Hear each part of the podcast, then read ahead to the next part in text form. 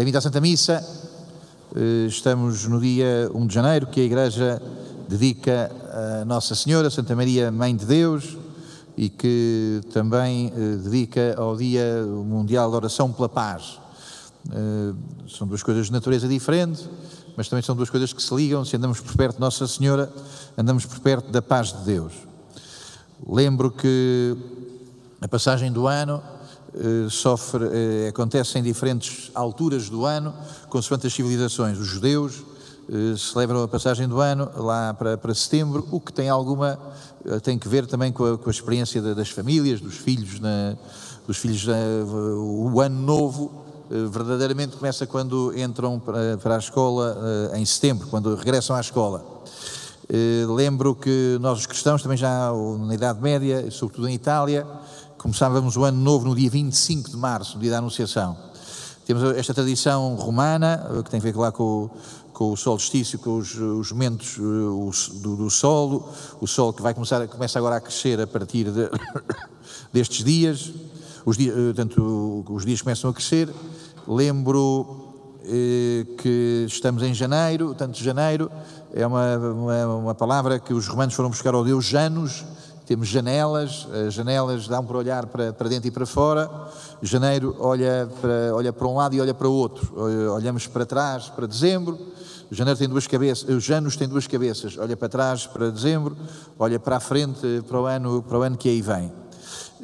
Curiosamente, esta festa é uma festa bastante recente na história da Igreja. Recente ou recuperada. Em Roma, nos primeiros séculos, já me terão ouvido aqui dizer isso, nos primeiros séculos, sobretudo quando o cristianismo era, uma, era minoritário, no dia de hoje havia carnaval, portanto, os que não têm, os que não têm Deus, os que não têm paraíso, eh, têm essa pressa que se chama orgia. Orgia é, é a urgência eh, e é o pavor de, de, quem não tem, de quem não tem o céu. Portanto, enfim, tinham orgia, tinham o seu, o seu, carnaval nestes dias e os cristãos pediam a Nossa Senhora eh, para que a cidade de Roma, para que o mundo não voltasse a cair no paganismo, agora que já conheciam Jesus, agora que Jesus já era Senhor de tantas pessoas, era um, era um dia de invocar Nossa Senhora para pedir que não, eh, para pedir que o mundo não voltasse a cair no paganismo. Bom, eh, ao longo dos séculos e até aos anos 60, até depois do Concílio Vaticano II, até 69 mais precisamente, a Igreja dedicava o dia de hoje à festa da circuncisão de Jesus. Jesus que, eh, mais ou menos, perdoe-se uma expressão, é batizado, ou Jesus que é incluído na tradição do seu povo, aliás, como ouvíamos no final do Evangelho. Quando se completaram os oito dias para o menino ser circuncidado, deram-lhe o nome de Jesus, estamos oito dias depois do Natal, então estamos eh, a viver estes dias da circuncisão, circuncidaram, deram-lhe o nome de Jesus, portanto, uma maneira também como no batismo se dá um nome cristão às crianças, também então para nós eh, a festa tradicional deste dia era de, de, de, da circuncisão do Senhor. Com Paulo VI há uma grande revisão do calendário cristão eh, e o Papa que tinha designado Nossa Senhora como Santa Maria, Mãe da Igreja, eh, no Vaticano II, o Concílio tinha feito essa expressão que é muito, que não é poesia, que há de ser a nossa experiência, como Maria gerou Jesus, eh, também nos gera a nós na fé, portanto, eh, o amor de Jesus, a pureza de Jesus, o amor de Maria, a pureza de Maria, o seio de Maria, é o lugar onde toda a Igreja também cresce para Jesus, cresce para ter Jesus. Então, enfim, é neste contexto deste Papa que se estabelece de novo que se estabelece para toda a Igreja esta festa do dia 1 de janeiro como de Santa Maria, Mãe de Deus. Poderíamos, eh, no dia de hoje, lembro e repito, que temos uma tradição portuguesa eh, eh, poderosa e a quem familiarmente estou bastante ligado, que é de, de haver um nome português. Os nomes portugueses não são os nomes das novelas, os nomes portugueses geralmente não são os nomes que estão nos tops das tabelas, os nomes servem para incluir, eh, servem para incluir numa história, num povo, numa memória. Eh, hoje os nomes servem para carnaval, também para fantasia, muitas vezes, então já não incluem nada. Há um nome muito português que é o nome Maria da Madre de Deus, que é um nome barroco, enfim, que nós temos e que no fundo diz, eh, descreve o que hoje estamos a celebrar. Santa Maria, Mãe de Deus, é que os portugueses celebram, lá temos em Lisboa eh, o convento da Madre de Deus, é o que hoje estamos a celebrar. Bom, Posto isto, esta, esta descrição de natureza histórica que não é mais relevante, vou aos textos. A primeira leitura é uma maravilhosa bênção de, que vem no livro dos Números, portanto, um livro muito antigo, de, o povo de Deus sai do Egito e depois anda pelo deserto anda pelo deserto, eh, anda no dia a dia eh, numa travessia que é muito difícil. O livro, o livro dos Números é, sobretudo, o livro de, das numerosas tribos de Israel, mas também dos numerosos desencontros. Muitas vezes se desencontram e lá, num determinado momento, aliás, no começo do livro, ouvimos esta bênção, que é uma bênção uh, feita poeticamente no texto original, percebe-se que uh, há um crescendo, há um, passa de um número de sílabas de, de 12, 14, 16, há um crescendo na, na, neste poema, uh, há uma invocação daquela que é a experiência mais importante de Israel, que Deus está connosco. Portanto, a mão de Deus está connosco. A bênção é a mão de Deus a trazer à nossa vida a proteção de Deus. Eh, saberão que São Francisco de Assis tinha uma particular predileção por, esta, por este texto, de maneira que há quem chame este texto a bênção de São Francisco, a oração de São Francisco. No final da missa, eh, também invocarei a bênção solene sobre todos, eh, com esta modalidade, que é tão bonita, portanto, é uma oração de, de tanto encanto. A segunda leitura traz-nos a única referência de São Paulo em relação a Nossa Senhora, a única vez que São Paulo se refere a Nossa Senhora é desta maneira, aliás, bastante impessoal. Ao chegar à plenitude dos tempos, Deus enviou o seu filho nascido de uma mulher. Portanto, São Paulo quer dizer que Jesus é mesmo homem, Deus fez-se homem, o Deus verdadeiro tornou-se homem verdadeiro e, como é homem verdadeiro, tem uma mãe verdadeira. Eh, de algum modo, e de um modo abundante, e sem escrúpulo digo, bendito seja Deus, que nós próprios porque temos a Igreja, porque temos a tradição da Igreja, temos mais do que São Paulo em relação a Nossa Senhora. São Paulo faz o seu percurso eh, sem conhecer Nazaré, São Paulo faz o seu percurso na, na via mística que Deus lhe abre. Nós temos eh, mais devoção a Nossa Senhora, nós sabemos mais de Nossa Senhora. Bendito seja Deus então por isso. Bom, então eh, estamos eh, a celebrar a maternidade divina, Nossa Senhora, que é mesmo Mãe de Deus. Eh, em tempos houve uma, um, grande, uh, um grande concílio da Igreja em Éfeso, umas grandes discussões, uh, os hereges não aceitavam dizer que Nossa Senhora era Mãe de Deus. A repugnância da ideia de que Deus tem mãe na terra, uh, isso é uma coisa espúria, isso é uma coisa suja, isso é uma coisa contaminada. Então, enfim, para guardar a pureza de Deus, achavam que na terra não havia uma mãe. É o que pensam todos os moralistas, é o que pensa toda a maçonaria, é o que pensam as pessoas todas mais ou menos depressivas que estão no agnosticismo. Deus é tão puro, se existe, Deus é tão puro que, como é óbvio, não pode ter nada a ver com a igreja na terra. Deus é tão puro, se existe é tão puro e é tão elevado, existe algo, existe alguém, mas que não vem cá fazer nada abaixo da terra, muito menos serviço dos cristãos, muito menos serviço dos padres e dos sacramentos. Deus é de ser tão puro que não vem à terra. Ora bem, nós os cristãos dizemos que este Deus é tão puro, é tão puro, que até purifica aqueles que servem na terra. Já lá volto. Hoje é a afirmação absolutamente decisiva para dar significado a estarmos aqui assim, estarmos aqui assim na igreja. Eh, hoje eh, é uma festa em que então nós eh, somos chamados a pôr a atenção na, na virgindade de Nossa Senhora. Já lá vou já lá chego a este tema, esperamos que, eu não demore muito tempo a chegar a ele. Chama a atenção para as palavras com que se descreve a atitude de Nossa Senhora.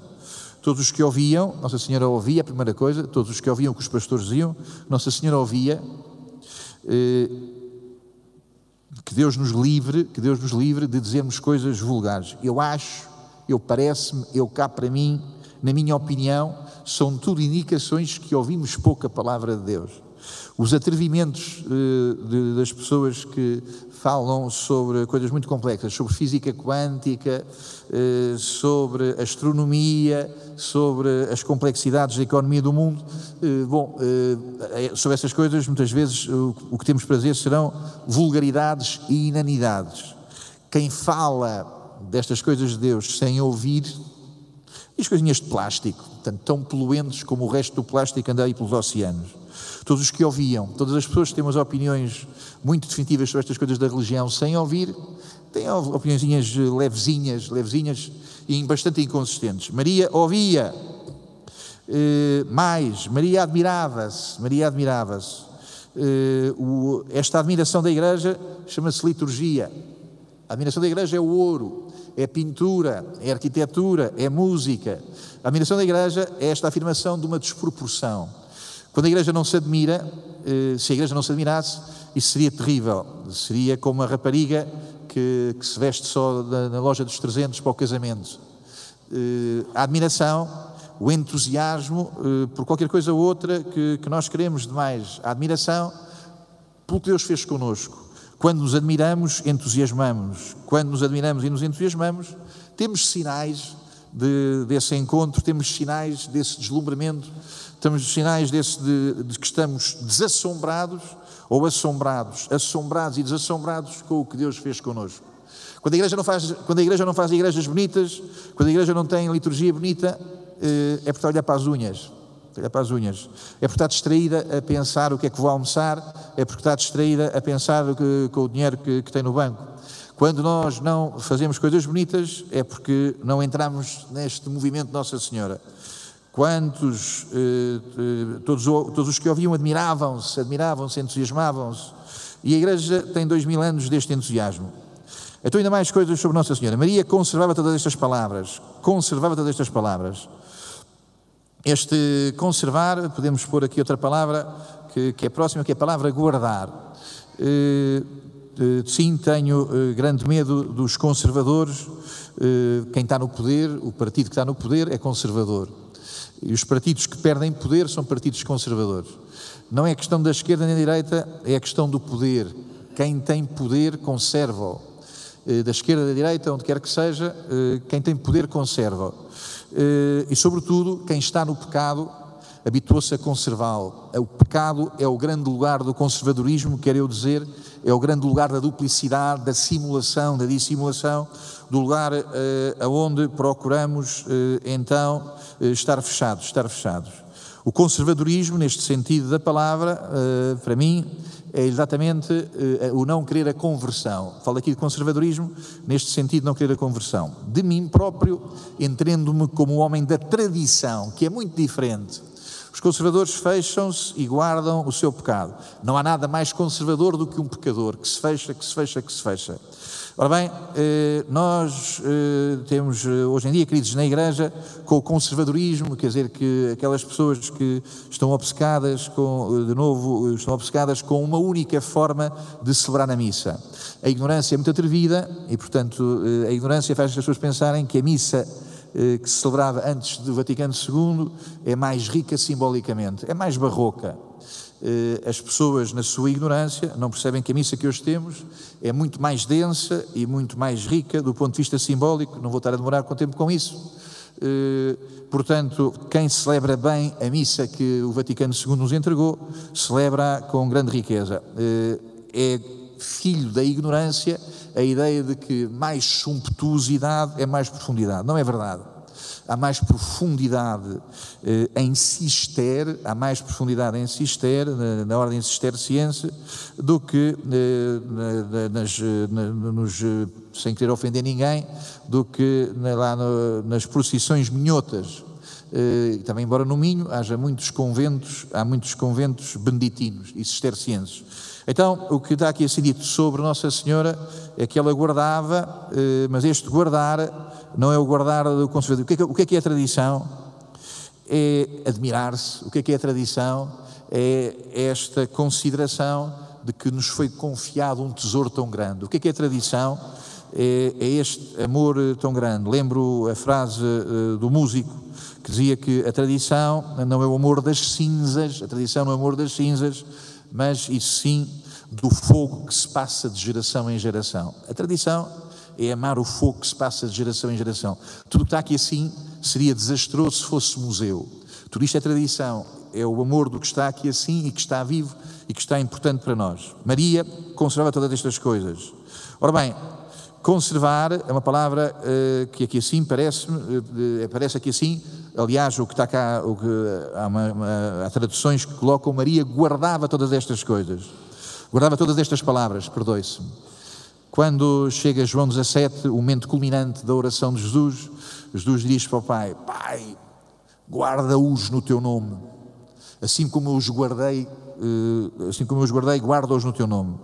Umas linhas mais à frente, Jesus diz: Pai, não peço que os retires do mundo, mas que os guardes do maligno. Guardar, eh, guardar é então viver do que Deus nos deu. Guardar é viver do que Deus nos deu. Ter a consciência de que o que está aqui é vivo. Guardar é ter consciência do que Deus nos deu. Bom, Maria guardava, esta, guardava todas estas palavras, meditando-as em seu coração. Já outro dia dizia que a palavra meditar, é, lá no que está cá escrito, no original é uma palavra parecida com simbolizar. Simbolizar quer dizer ligar as coisas todas. As pessoas astuciosas não meditam, as pessoas astuciosas têm os seus pensamentos, têm os seus calculismos, mas uh, são, sempre, uh, são sempre músicas de uma só nota.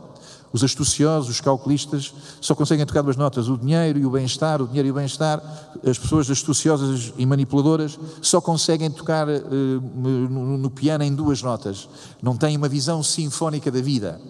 Uh, Maria uh, sinfonizava tudo o que lhe dizia, ligava aos tons ligava as coisas todas e criava sinfonia. Então, os astuciosos, os manhosos, os calculistas, só veem a vida sempre por duas notas, não conseguem fazer eh, música, eh, música mais bela, música mais completa. Bom, estamos eh, aqui assim colocados perante o que é essencial da vida da igreja e que é a virgindade, e que é a virgindade. A virgindade. Eh, essa coisa eh, perfeitamente horrível para um mundo eh, que está cheio de si próprio. Uma das palavras que eu acho mais curiosas com que a burguesia, que também vem à igreja, insulta os católicos que vêm à igreja, a burguesia que vem à igreja, é dizer que exagero, que exagero. Nós temos uma, uma, classificação muito burguesa, esta ideia de que há um exagero. O que é que é, o que é, que é a anti-virgindade? Uma vida, uma vida que não é virgem é uma vida vaidosa. É uma vida, uma vida que não é virgem é uma vida vaidosa. É uma vida em que eu me adorno, em que eu me dou a mim próprio as minhas joias, em que eu me dou a mim próprio as vestes com que quero deslumbrar. Ora bem, uma vida eh, não virgem é uma vida vaidosa. Uma vida não virgem é uma vida de desobediência. Eu, eu é que sei o que é o paraíso. Eu é que sei o que é o paraíso. Eh, é muito curioso ver, é muito curioso, muito significativo eh, ver hoje este caminho da, da, da, ofensa, da ofensa à virgindade é como é óbvio, é como é óbvio o triunfo de uma mentalidade burguesa, mentalidade burguesa. A ofensa à virgindade é o triunfo da mentalidade burguesa. E a mentalidade burguesa é uma mentalidade que está sempre a fazer política, política com Deus. O que é que tu me dás, o que é que eu te dou? A mentalidade burguesa está sempre a fazer contas com Deus. O que é que tu me dás, o que é que eu te dou? Nada de exageros. A única coisa que, em que eu aceito ser exagerado é no meu egoísmo. A única coisa que eu aceito ser exagerado é no meu egoísmo. O que é virgindade? É um exagero. O que é, que é virgindade? É um exagero em relação ao coração. O que é que é virgindade? É um exagero dizer a Deus: Isto que sou eu é para ti. O que é que é virgindade? Isto é para ti. Portanto, a virgindade é a maternidade de Nossa Senhora. Isto que sou eu, disse alguém, isto é para ti. E é por inteiro para ti. Isto que sou eu é para ti e é por inteiro para ti, no meu coração, na minha mentalidade, na minha vontade, nos meus desejos, no meu corpo, na minha sexualidade, na minha humanidade. Isto é para ti. A Virgindade Maria dizer exageradamente a Deus: Isto é para ti. Como não somos exagerados, eh, eis que andamos a fazer divertimentos vários que dizem que isto não é bem para ti. Depois será para ti. Agora vamos viver como namorados, vivemos um tempo junto, agora vamos de, de, como namorados, vamos passear para aqui, para ali, agora vamos ter as nossas experiências, eh, agora vamos ter eh, os, a, nossa, a nossa carreira, agora vamos nos casar, mas depois os filhos vêm depois, e os filhos vêm depois, depois dos muitos eletrodomésticos e muitas viagens. A virgindade, isto é para ti. Porque é que não há vocações? Porque, como é óbvio, há desobediência. Porque é que não há vocações? Porque há desobediência. Porque é que não há vocações? Porque há muita vaidade. Isto será para ti quando eu estiver doente. isto será para ti quando eu estiver aflito, mas para já isto é para mim. A virgindade. Tomai e recebei o meu corpo, tomai e recebei a minha vida para ti. Bom, nós eh, nunca perceberemos o que é a igreja sem percebermos a festa do dia, a festa do dia de hoje. Houve alguém que disse: Isto é o meu corpo, isto é o meu sangue para ti. A Virgem, a que recebe muito a sério o que ele disse: Isto é o meu corpo, isto é o meu sangue para ti. Uma coisa curiosa dos tempos que correm, eh, neste ano de pandemia, é nós vemos aqui um bocadinho a evolução dos tempos Uh, houve muitas pessoas que viveram, atravessaram o século XX sob a violência, sob a exploração. Uh, tanto, o século XX foi um século de, de, muita violência, muita exploração, como é óbvio também de muito desenvolvimento. As classes burguesas conheceram o século XX, como uh, foi dito, conheceram a angústia, conheceram o tédio. Nos últimas décadas conheceram a desdramatização, nada é dramático. E eis que estamos a viver tempos muito do pânico, do pânico. Quer dizer, tendo perdido o centro, de qualquer lado temos medo da violência, de qualquer lado temos medo que nos venha o que nos faz mal. Uh, sim, uh, estas coisas uh, têm sequências e têm consequências. Bem ao contrário, estamos colocados perante o mistério da Virgem, o mistério da Virgem. Maria tinha coração e no coração tinha esta vida que Deus lhe dá. O mistério da Virgem ter outra vida na nossa vida que nos dá segurança, ter outra vida na nossa vida que nos dá segurança. A única coisa que dá segurança ao tempo que aí vem não é as vacinas, eh, não é a União Europeia, não é eh, estar este governo ou estar aquele governo. A única coisa que nos dá segurança no tempo que aí vem é termos Deus connosco. A única coisa que eu sei do futuro é que Deus está lá. Então Maria tinha Jesus com ela e isso faz de uma vida fecunda. Que Deus Nosso Senhor esteja conosco, que Deus Nosso Senhor esteja conosco. É essa a segurança com que enfrentamos o ano que aí vem.